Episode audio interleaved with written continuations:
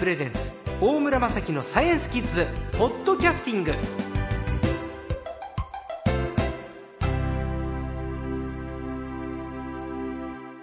今週のサイエンスコーチは略して最高も前回に続きましてスポーツにお詳しいライターの江川明彦さんです。こんにちは。こんにちは。先週面白かったですね。大谷翔平トーク、はい、大谷縛りで伺いましたけれど。あの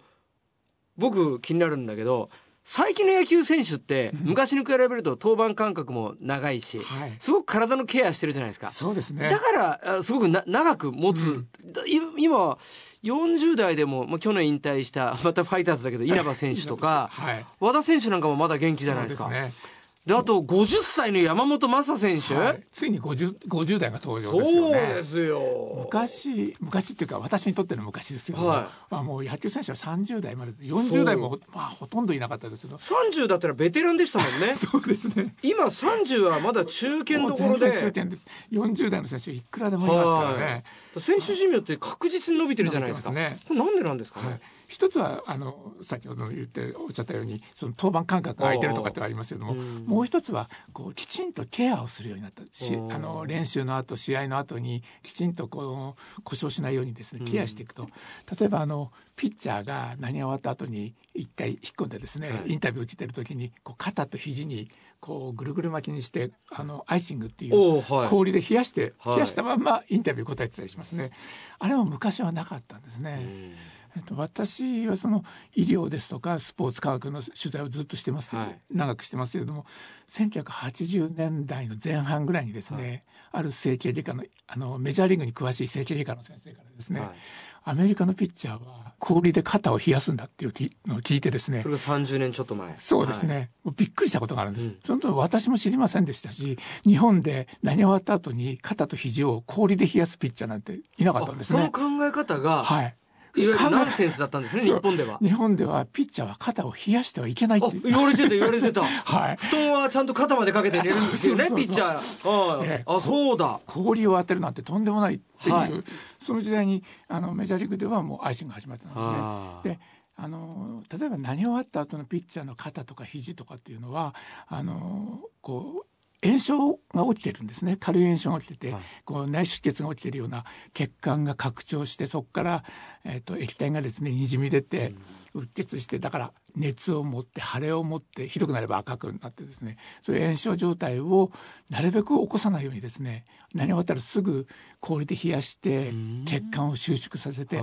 あとちょっと圧迫も加えるんですね。そうするとそこが腫れてこないので、えー、と炎症が早く収まるひどくならないで早く収まるっていうのでアイシングっていうのが。でそれをやり始めたのが多分、えー、と30年長く早くても30年ぐらい前の選手たちですから、えー、と今山本選手が50歳ですから、はい、まあ、山本選手が選手が20歳ぐらいの頃から日本でアイシングが始まったのかなと思いますね。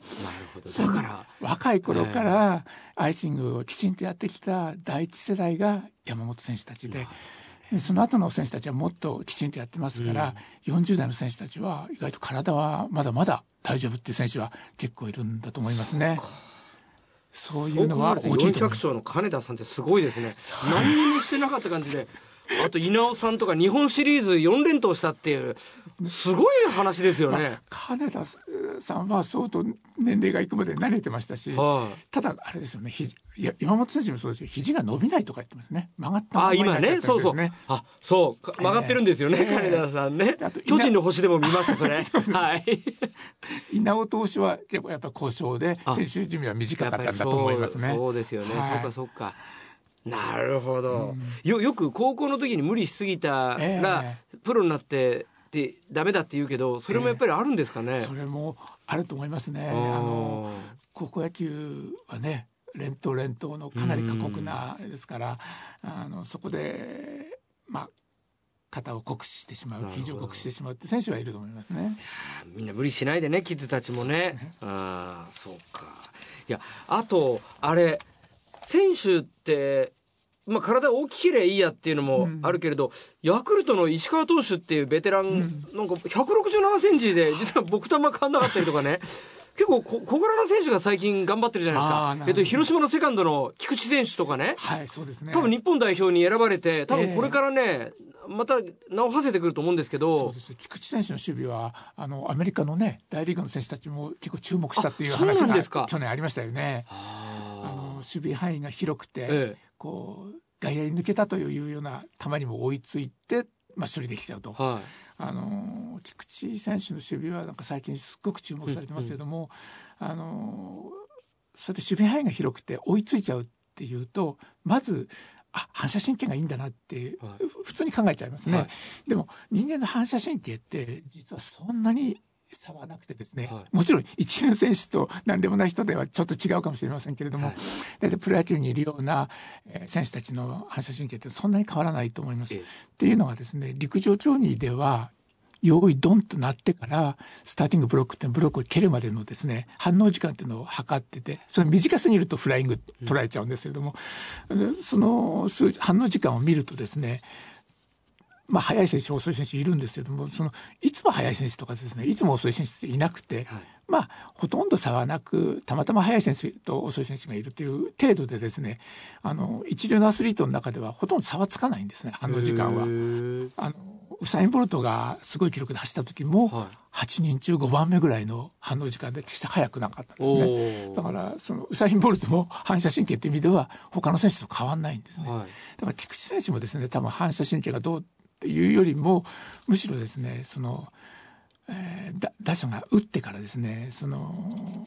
最初の23歩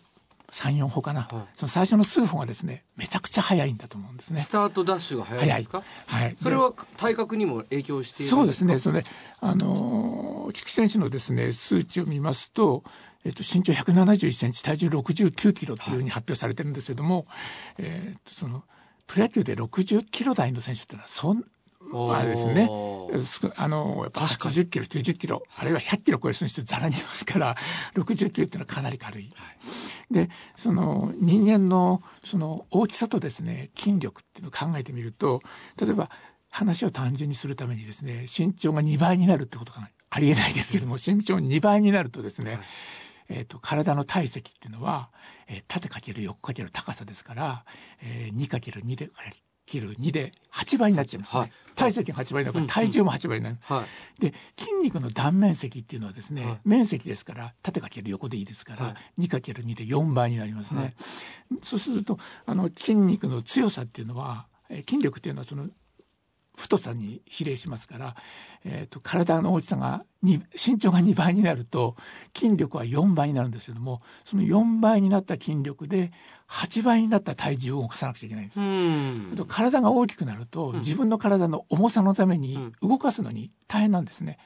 ですから例えばダンプカーとかと軽自動車がですね、はい、同じところでスタートするとですね多分最初はですね数メーター数十メーターは軽自動車の方が速いんですね、はい、それと同じように体の軽い菊池選手はですねその体の割に筋力が強いということになりますから、うん、最初のスタートは断然有利で